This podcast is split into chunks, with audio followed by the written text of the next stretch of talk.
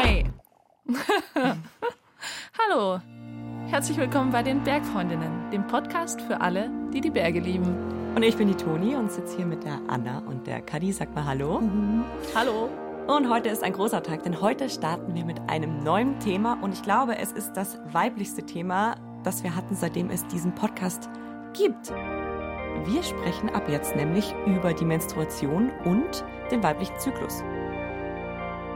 Ich habe mich von Anfang an auf dieses Thema voll gefreut, weil ich finde, dass darüber viel zu wenig bekannt ist und auch viel zu wenig geredet wird. Und wenn jetzt alle Männer sich denken, oh oh, jetzt muss ich abschalten und da vier Wochen lang nicht mehr meinen Lieblingspodcast Bergfreundinnen hören, da. dann, dann finde ich auf gar keinen Fall abschalten, weil es ist ja nicht so, dass ihr in einer anderen Welt lebt und ihr geht super viel mit Frauen an Berg. Also ich gehe zumindest viel mit Männern äh, Mountainbiken und Skifahren und ich glaube, es wird meinen männlichen Bergbegleitungen schon helfen, wenn sie ab und zu wüssten, in welcher Situation ich da gerade bin und warum mir vielleicht manche Sachen jetzt schwerer fallen oder warum ich vielleicht ein bisschen mehr Angst habe oder mich irgendwie vielleicht ein bisschen anders verhalte als sonst. Egal, ob das jetzt eben beim Biken, Skifahren ist, Hochtouren, Klettern.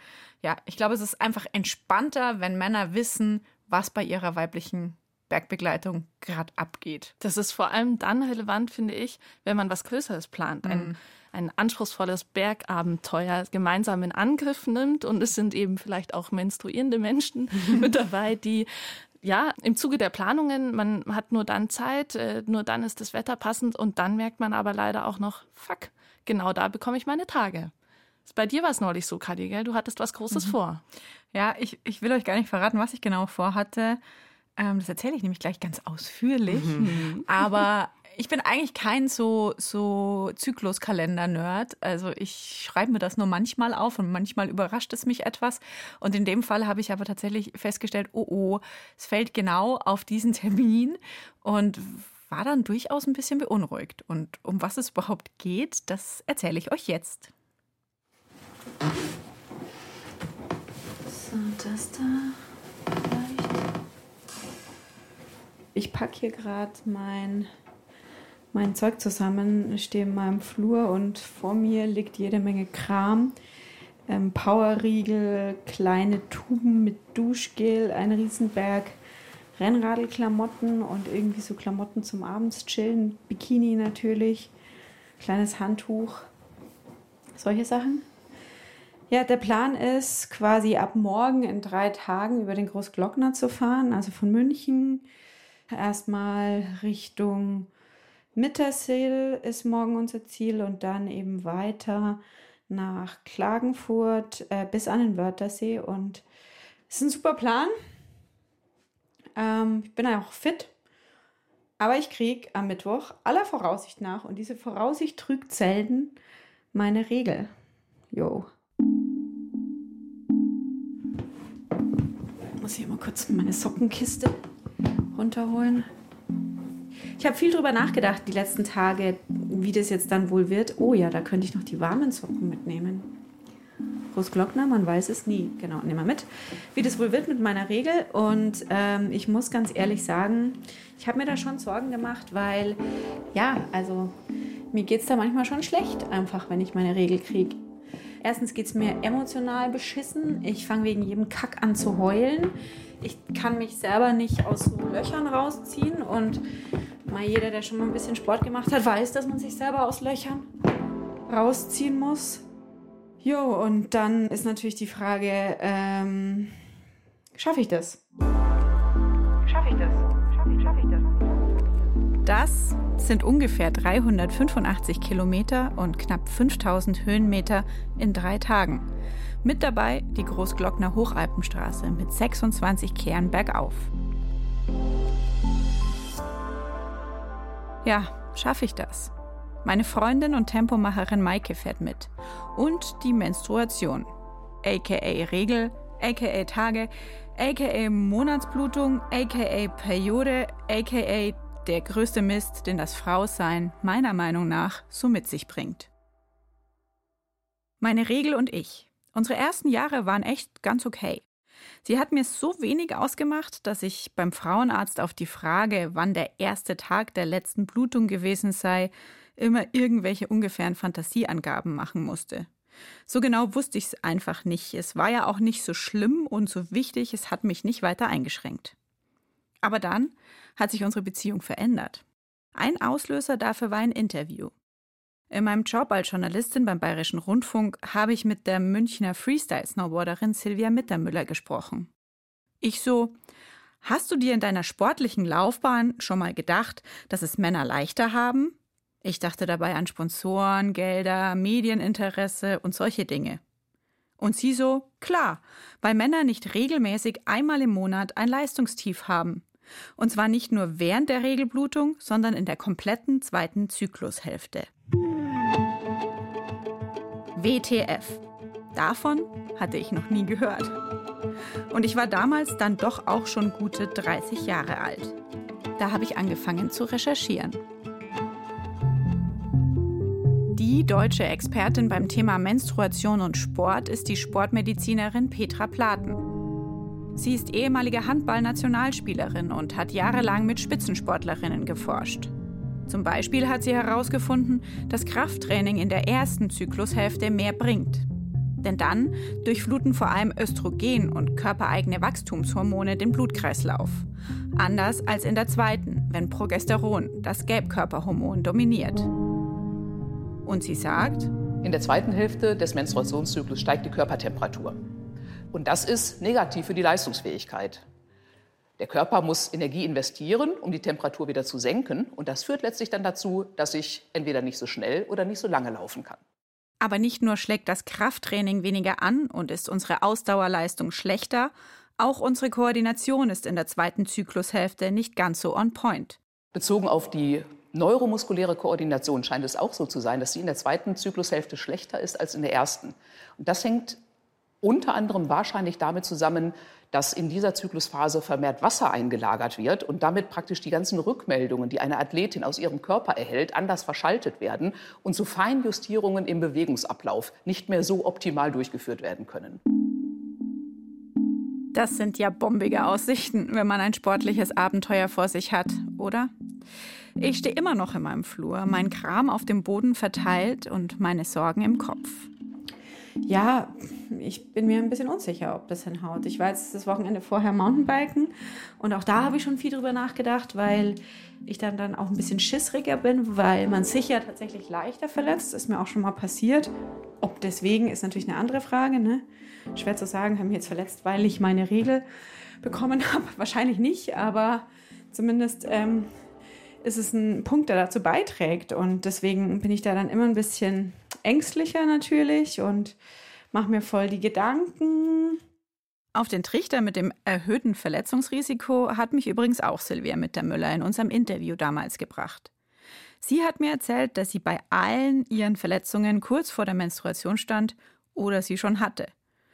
Und als ich 2016 am Rittnerhorn bei Bozen mit ausgekugeltem Ellenbogen und den schlimmsten Schmerzen meines Lebens auf den Heli warte und spüre, wie es anfängt zu bluten und sich mein Unterleib zusammenkrampft, da denke ich an sie zurück. Forscherinnen warnen vor erhöhtem Verletzungsrisiko in der zweiten Zyklushälfte. Weil man nämlich herausgefunden hat, dass zum Beispiel schwere Knieverletzungen, Kreuzbandverletzungen beispielsweise, vermehrt in der letzten Phase des Menstruationszyklus auftreten. Nämlich dann, wenn das Gewebe ein wenig lockerer ist und insgesamt etwas mehr Wasser in den Körper eingelagert ist sagt Sportmedizinerin Petra Platen. Bänder sind eben auch Gewebe und sind sie lockerer, reißen sie leichter.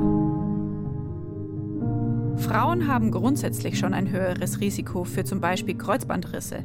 In der zweiten Zyklushälfte steigt das dann nochmal an.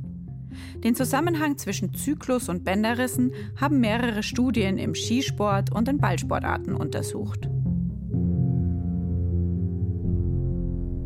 Warum zur Hölle hat mich davor nie jemand gewarnt? Zum Beispiel im Sexualkundeunterricht oder Frauenärztinnen oder Sportlehrerinnen. Irgendwer? Ich fand diese Info fies und ungerecht. Und noch fieser und ungerechter, dass ich erst so spät davon erfahren habe. Seit ich es weiß, höre ich besser auf meinen Körper und schaue genauer in den Kalender, plane sorgfältiger meine Abenteuer. Aber das geht eben auch nicht immer. Meine Freundin Maike, mit der ich den ganzen Trip geplant habe, schreibt mir eine WhatsApp. Du, bist du dir sicher mit deinem Zyklus, dass es passt? Mai, wird schon hinhauen. Was soll ich auch machen? Naja, einen Zeitpunkt wählen, an dem es für einen selbst und den Körper besser passt. Ich bin auf jeden Fall sehr, sehr gespannt, wie es laufen wird, während hier, ich hier meinen Schmarrn packe und versuche wirklich auch, auch in Anbetracht der Tatsache, dass es eben so sein wird, wie es ist, möglichst wenig einzupacken. Also wirklich irgendwie kleines Gepäck. Jo, weiß jetzt auch nicht. Also wird schon irgendwie schief gehen, ha? So eine wird schon schief gehen Einstellung ist ziemlich typisch für mich. Alles reinpacken in den Kalender, alles anpacken an Herausforderungen, auch wenn ich mich damit ständig latent überfordere. Maike kann das besser, finde ich zumindest. Wenn du dich in die Situation versetzt, du guckst in deinen Kalender und stellst fest, okay, du kriegst da deine Regel, was hättest du gemacht? Was wäre deine Reaktion darauf gewesen? Also ich glaube, meine erste Reaktion wäre gewesen zu schauen, ob es möglich ist, das zu verschieben, weil ich mir denke, warum muss man dem Körper, wenn er offensichtlich viel zu tun hat, dann noch mehr zu tun geben? Und ich manchmal auch nicht sicher bin, ob ich es wirklich schaffe. Bei mir ist es schon vorgekommen, dass ich eine Tour abbrechen musste, weil ich so Unterleibschmerzen habe, dass ich mir eine Parkbank gesucht habe am Starnberger See und mich in Embryonalstellung auf diese Bank gelegt habe und dann eine halbe Stunde lag, weil ich solche Krämpfe hatte. Und teilweise hilft dann noch nicht mal mehr ein Schmerzmittel. Und das ist immer am zweiten Tag, also ich kann die Uhr danach stellen. Der erste Tag ist okay, der zweite ist der Horror und am dritten geht es dann wieder. Und wenn ich weiß, dass ich an dem, diesem zweiten Tag den Glocknerpass gefahren wäre, ich hätte es probiert, aber es hätte sein können, dass ich wirklich ja auf halber Strecke nach der dritten Kehre, wann auch immer, hätte sagen müssen, okay, no way, es geht nicht, weil mein Körper schafft es gerade einfach nicht. Und das sagt ausgerechnet Maike, die krasseste, ehrgeizigste und konsequenteste Hobbysportlerin, die ich kenne. Maike hat 17 Jahre lang Basketball gespielt. Landesliga, Oberliga, Regionalliga, Bundesliga, alles dabei. Aber nirgends waren Menstruation und Zyklus auch nur ansatzweise Thema. Ich kenne das äh, auf jeden Fall aus dem Basketball, dass da sowas kam wie, stell dich doch nicht so an, kann doch nicht so schlimm sein. Das war nicht nur bei der Periode so, sondern das war auch so, wenn man leicht umgeknickt ist oder wenn man die Kapseln ein bisschen kaputt hatte, aber ein wichtiges Spiel oder ja, es gab auch Momente, wo ich mit einer Lungenentzündung auf dem Feld stand. Das sind so Sachen, wo man sich später denkt, warum habe ich das getan? Und ich weiß jetzt nicht, ob man da auch differenzieren kann, ob Coaches mehr darauf eingehen, hey, das ist eine Frau, die kann nicht immer 100 Prozent oder ob es da ist, es ist egal, was es ist, es müssen immer 100 Prozent sein. Ich persönlich habe es noch nie mitbekommen, auch um mich rum, bei Leuten, die Leistungssport wirklich gemacht haben und im Kader waren und ähnliches, dass da irgendwie Rücksicht drauf genommen wurde, beziehungsweise Verständnis dafür da war, beziehungsweise dass es überhaupt Thema war. Schon krass, oder? Ich weiß nicht, ob ich sagen würde, es ist krass, weil es ist so ein bisschen so, wir können Außerirdische beispielsweise nur so zeichnen mit Formen, die wir kennen. Also du kannst einen Kreis nehmen, du kannst Fühler dran machen, du kannst äh, alles machen. ähm, aber du kannst nicht zeichnen, was du noch nie gesehen hast. Und wenn das ein Thema ist, über das wenige Menschen Bescheid wissen, dann ist das überhaupt nicht auf der Agenda. Und bevor das nicht einmal aufgebracht wurde und größer gemacht wurde und thematisiert wurde, ist das halt was, über das man nicht spricht. Also, dass da vielleicht auch ein gewisses Schamgefühl da ist oder dass da die Angst da ist, dass man das ins Lächerliche ziehen könnte oder dass es auf Unverständnis stößt, weil Menschen, die eben nicht ihre Tage bekommen, ich sage es jetzt mal pauschal, 50 Prozent der Bevölkerung, dass die da sagen, das kann doch gar nicht sein, weil sie es einfach nicht nachempfinden können. Ich denke aber auch, es gibt definitiv Frauen, die das Thema blöd finden, die keine Lust haben, sich damit zu beschäftigen ähm, und die auch sagen, ich will gar nicht darüber reden, weil dann wird man sowieso nur damit abgestempelt, ja, kommen die hat ihre Tage, kann ja nicht sein. Ich glaube, es macht es halt auch schwieriger, dass es bei allen anders ist. Ne? Wenn es einfach allen scheiße gehen würde, immer, dann wäre schon das Verständnis innerhalb unserer Gruppe größer und dann wäre es halt auch leichter, das nach außen zu kommunizieren. Aber dadurch, dass es so unterschiedlich ist. Absolut. Menstruation ist eben nicht gleich Menstruation, sondern von Frau zu Frau unterschiedlich. Manche bluten viel, manche wenig oder sogar überhaupt nicht. Manche kurz, manche lang Manche können die Uhr danach stellen, andere haben im Unterleib eher einen monatlichen Chaostrupp am Start. Woher die Unterschiede im Hormonhaushalt kommen, hat mir die Gynäkologin Mandy Mangler erklärt. In dem Podcast Gyncast spricht sie mit zwei Journalistinnen vom Tagesspiegel über Themen wie Alternativen zur Pille, weibliche Lust oder eben den Zyklus. Sie sagt, Zyklus, Menstruation und damit verbundene Probleme hängen davon ab, ob man schon mal schwanger war und geboren hat oder ob man hormonell verhütet. Außerdem sind, wie fast immer, auch unsere Gene zu einem großen Teil verantwortlich. Oft gibt es in Familien ähnliche Menstruationsmuster. Und dann kommt es auch immer so ein bisschen auf unseren Ernährungsstatus an, zum Beispiel das Fettgewebe, weil aus dem Fettgewebe Hormone kommen und die führen dann wiederum dazu, dass ähm, zum Beispiel die Schleimhaut sich höher aufbaut und dann mehr Blutung entsteht.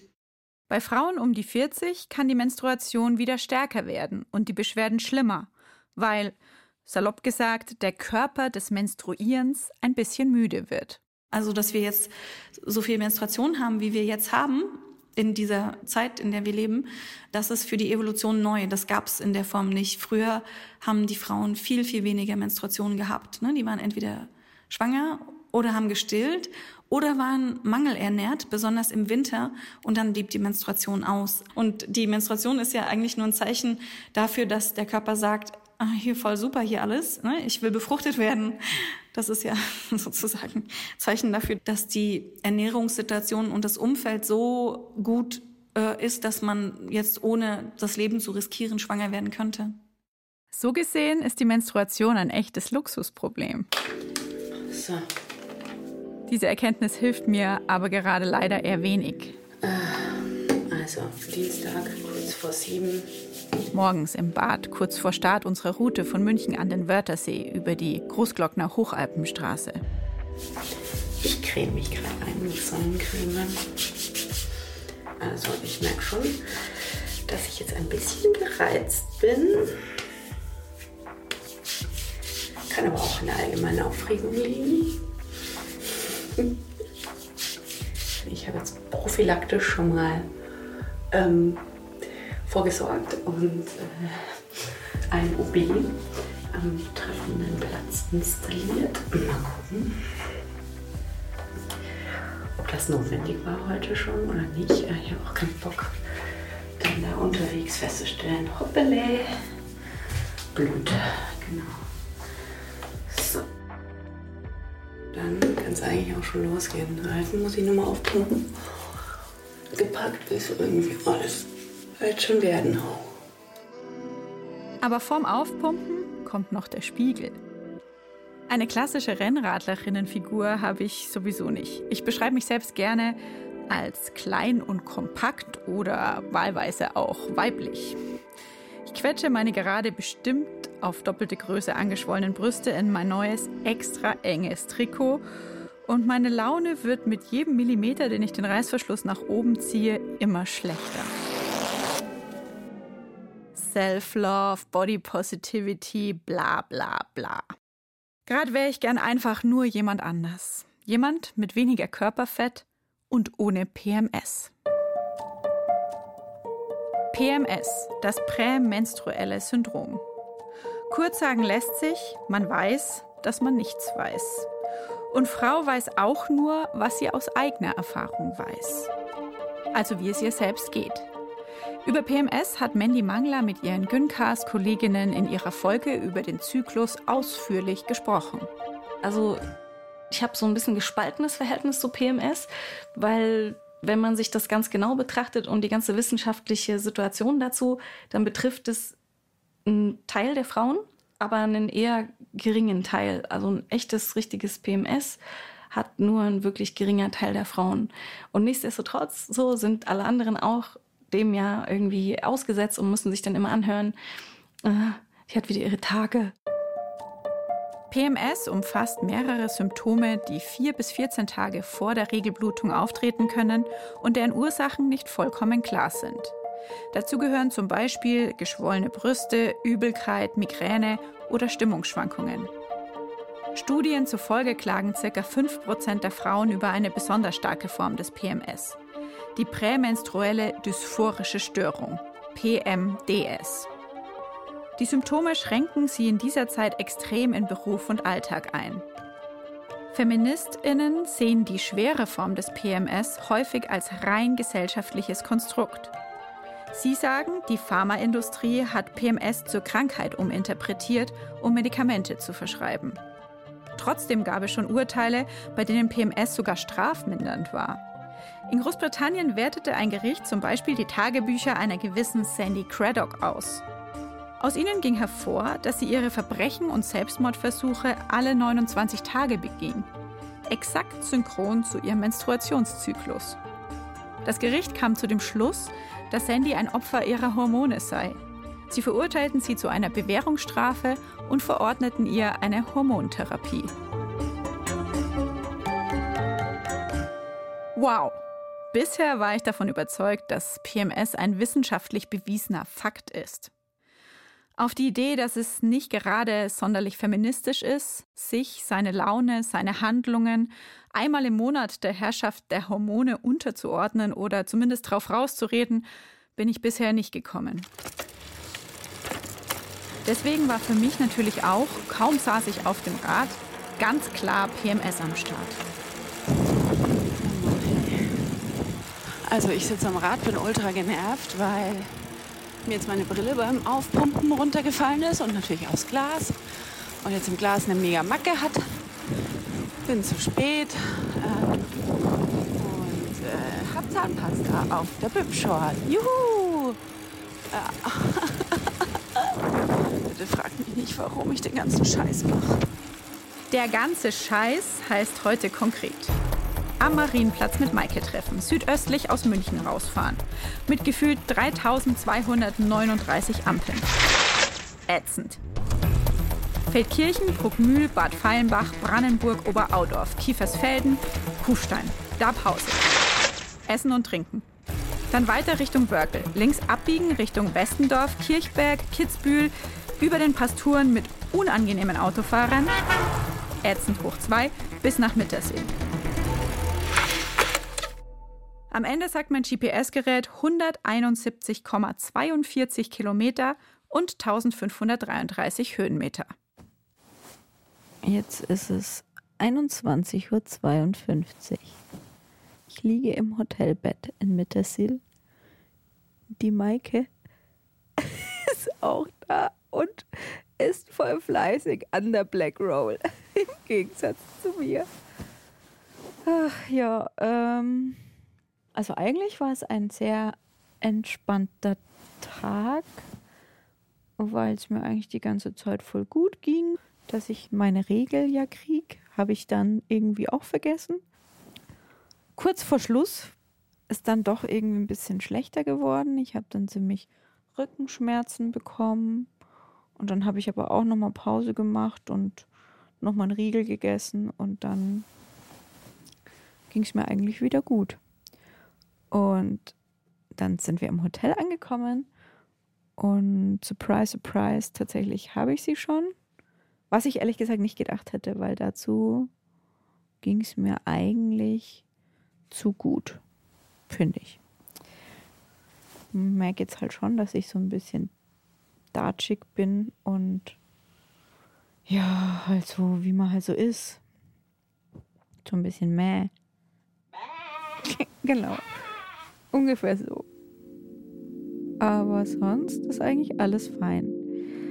Ich bin kaputt und schlaf jetzt und dann hoffe ich, dass morgen genauso ist. Schafe muss ich heute keine zählen. Ich schlafe sofort ein. Vielleicht auch nur, damit ich mir keine Gedanken über die gut 2000 Höhenmeter machen muss, die mir morgen bevorstehen. Ob ich es schaffen werde?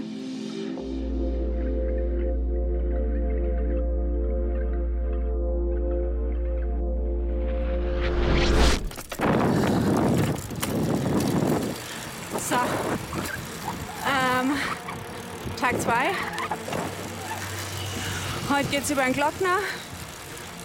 Jetzt fahren wir von Mittersill ähm, Richtung Fusch gerade. Und es ging erst eine ganze Weile relativ flach dahin. Voll schön. Radlweg ging gut. Aber kaum bleibe ich stehen. Ich darf einfach nicht stehen bleiben. Kaum bleibe ich stehen, fängt es an zu ziehen. Und zwar schon ordentlich. Ähm, meine Theorie wäre ja, man darf dem Körper einfach keine Zeit lassen, sich mit diesem Schmarrn zu beschäftigen. Also mit der Regel. Einfach so anstrengen, dass er es vergisst. Genau. Da würde ich gerade selbst gern dran glauben. Und meine Podcast-Kollegin Toni schwört drauf. Bei Regelschmerzen muss man sich bewegen, sagt sie. Ob bewegen jetzt heißt, ein bisschen an der Isar spazieren oder eben mal über die Alpen fahren, hat sie mir leider nicht verraten. Trotzdem halte ich mich fest an dem Gedanken, Bewegung und Sport sind gut. Immer.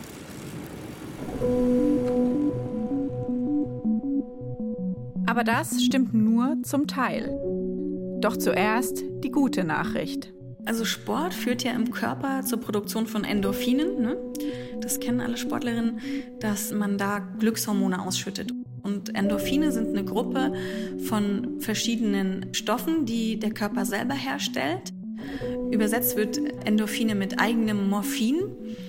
Also das sind so körpereigene Morphine und die wirken zum einen analgetisch, also schmerzmindernd und sedativ, also beruhigend. Und die machen halt auch glücklich. Ne? Kennen wir alle, wenn wir Sport machen, dass uns dann so euphorisiert gut geht.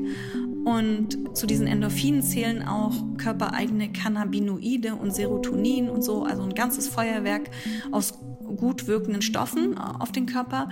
Und das führt natürlich auch bei Menstruationsschmerzen zu einer Linderung.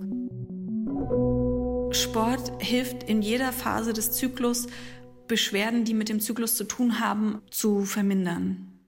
Zu viel Sport kann allerdings auch dazu führen, dass die Regel ausbleibt. Im Leistungssport ist das zum Beispiel bei 65 Prozent aller Läuferinnen der Fall, erzählt mir die Gynäkologin Mandy Mangler. Wenn man also trainiert und sehr viel Sport macht, dann gibt es die athletische Triade zwischen Energieverfügbarkeit, Menstruationsstatus und Knochengesundheit. Das ist so eine Triade, also ein Dreieck, was sich bedingt und was miteinander zusammenhängt. Und manchmal ist es so, dass diese Sportlerinnen in ein Energiedefizit rutschen und die kriegen dann eine Amenorrhoe, also ein Ausbleiben der Regel. Und wenn dieses über drei Monate besteht, dann wird eben auch der Knochenstoffwechsel negativ beeinflusst und Knochen wird abgebaut. Und manchmal treten dann so Symptome auf wie chronische Müdigkeit oder ständiges Frieren oder so brüchige Fingernägel oder auch Haarausfall oder dass sogar dann zum Teil die Knochen brechen, weil man den Knochenstoffwechsel eben negativ beeinflusst hat. Also diese athletische Triade durcheinander gekommen ist. Um solche Ermüdungsbrüche zu vermeiden, müssen Sportlerinnen besonders darauf achten, über die Ernährung immer genug Energie nachzuliefern.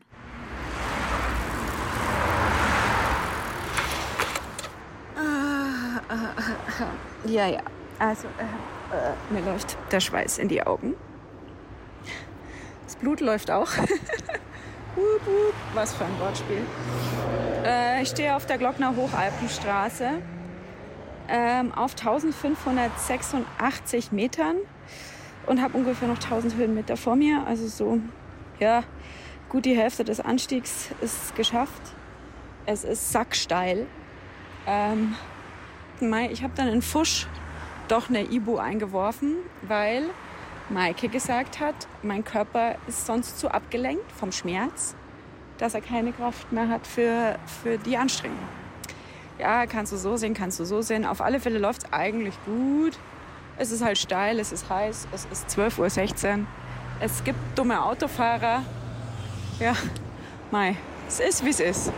Ich schaffe das schon, glaube ich. Also ich bin jetzt gerade ganz zuversichtlich, aber wie gesagt, gut die Hälfte habe ich auch noch vor mir. In meinem Unterleib ist also alles einigermaßen paletti. In meinem Kopf eher geht so. Nachdem ich gestern meinen Tampon und meine schlechte Laune darüber auf Instagram gepostet habe, ist mein Smartphone explodiert. Es kamen unfassbar viele Nachrichten von Frauen und auch Männern, die mich total mutig finden. Wow, cool, dass du das machst, dass du die Tour trotzdem durchziehst, dass du darüber redest. Danke, danke und ich hätte noch dies und jenen Tipp. Aber es kamen eben auch Nachrichten von Männern, die kundtaten, meine Menstruation würde keine alte Sau interessieren, die mir entfolgten und mich blockierten. Es waren nur zwei, die dumme Nachrichten geschrieben haben und vielleicht zehn, die gegangen sind, also mir entfolgt sind. Trotzdem nervt es mich extrem, dass dieses Thema 2020 noch solche Reaktionen auslöst. Anders gesehen habe ich so wenigstens was, auf dem ich drauf rumdenken kann, an Tag 2, auf den 2099 Höhenmetern über die Glocknerstraße. Oben angekommen verdrücken Maike und ich ein paar Euphorie-Freudentränen und dann sausen wir hinab nach Heiligen Blut. Und ich freue mich, wie gut dieser Ortsname doch passt.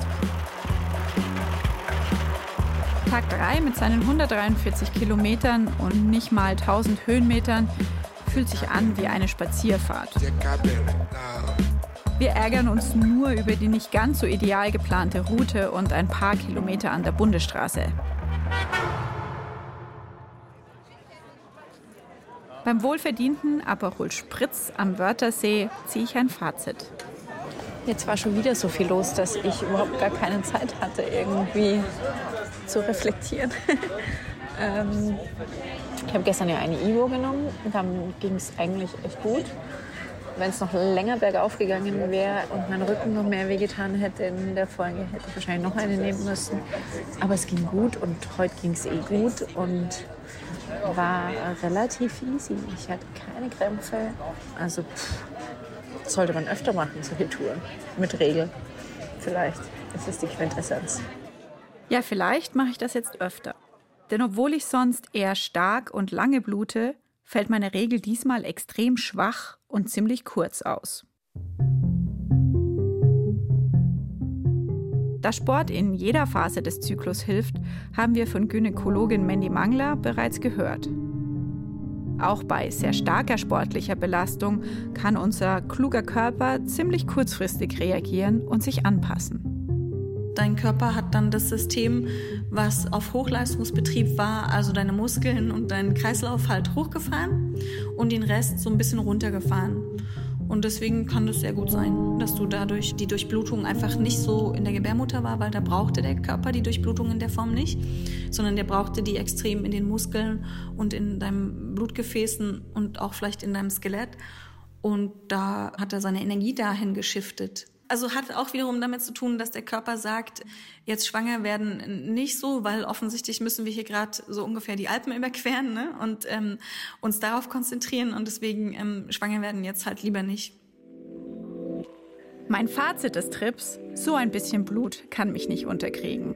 Und so ein bisschen grumpy Stimmung mir nicht den ganzen Tag verderben. Es ist gut Bescheid zu wissen darüber, was in meinem Körper abgeht und nur weil es einmal so gut geklappt hat, muss es natürlich nicht immer so laufen. Aber künftig nehme ich mir vor, mir selbst vor solchen Trips und Plänen nicht mehr so viel Sorgen über meine Menstruation zu machen. Und damit es auch die Hater auf Insta checken, Hashtag BloodyPants, don't care. Berry.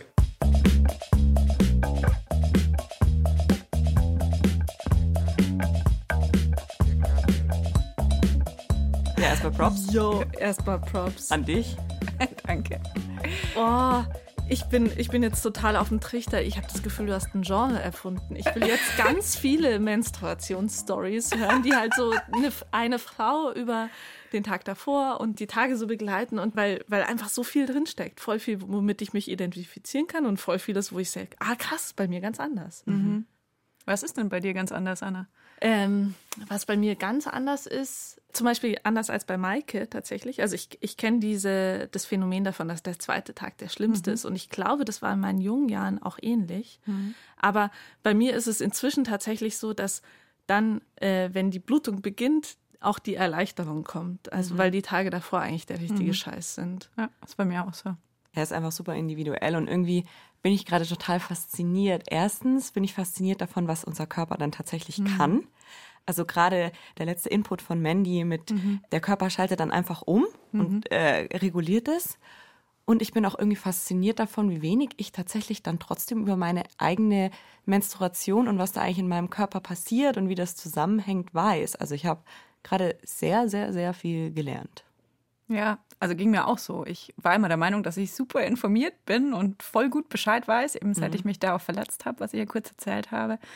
Und jetzt weiß ich aber noch so viel mehr. Und das Schwierige ist, wie du sagst, dass es halt total individuell ist und es super wenig Studien gibt und die Studien eben auch sagen, ja, vielleicht, es könnte so sein, dass mhm. eventuell es so und so ist. Aber es ist immer anders bei allen mhm. Frauen. So. ja. Aber ich fand es voll spannend. Ähm, ich würde hier auch direkt mal Danke an Mandy Mangler sagen und ihren Podcast Güncast empfehlen. Da gibt es eine ganze Folge zum Zyklus und die ist super spannend. Da geht es eben um den kompletten Zyklus, also nicht nur um die Tage vor der Menstruation und die Menstruation selber. Den Link äh, würden wir euch in, eu in eure Shownotes, nein, in unsere Shownotes packen. Sie gehören uns allen. Sie gehören uns allen. Und wir haben sehr großes Glück, denn Mandy steht uns auch nochmal als Expertin in unserem Service, in unserer Servicefolge zur Verfügung. Und das soll es vor allem auch um eure Fragen gehen und die Frage, wie kommt man besser durch die Tage mit den Tagen? Vor allem, wenn man jetzt am Berg unterwegs ist oder irgendeinen anderen Sport macht. Wie gesagt, schickt uns dafür gerne eure Fragen via Nachricht oder Sprachnachricht an die 0151 12 19 4 mal die 5. Sagst du es nochmal, Toni? Natürlich. Darauf habe ich gewartet. 0151 12 19 4 mal die 5. Aber auch die Nummer steht in den Shownotes, die uns, die uns allen gehören. Bergfreundinnen ist übrigens ein Podcast von Bayern 2, der in Zusammenarbeit mit der Community der Munich Mountain Girls entwickelt wurde und gemacht wird. Autorin dieser Folge ist Kadi Kästler. Das bin ich und die Redakteurin war die Katrin Nachbar. An den Reglern saß, das stimmt gar nicht mehr, sitzt da immer noch, der Fabian Zweck. Und meine Bergfreundinnen sind die Toni Schlosser und die Anna Hatzeleck. Und jetzt sagen wir Tschüss bis nächste Woche. Genau, wir freuen uns schon. Sehr.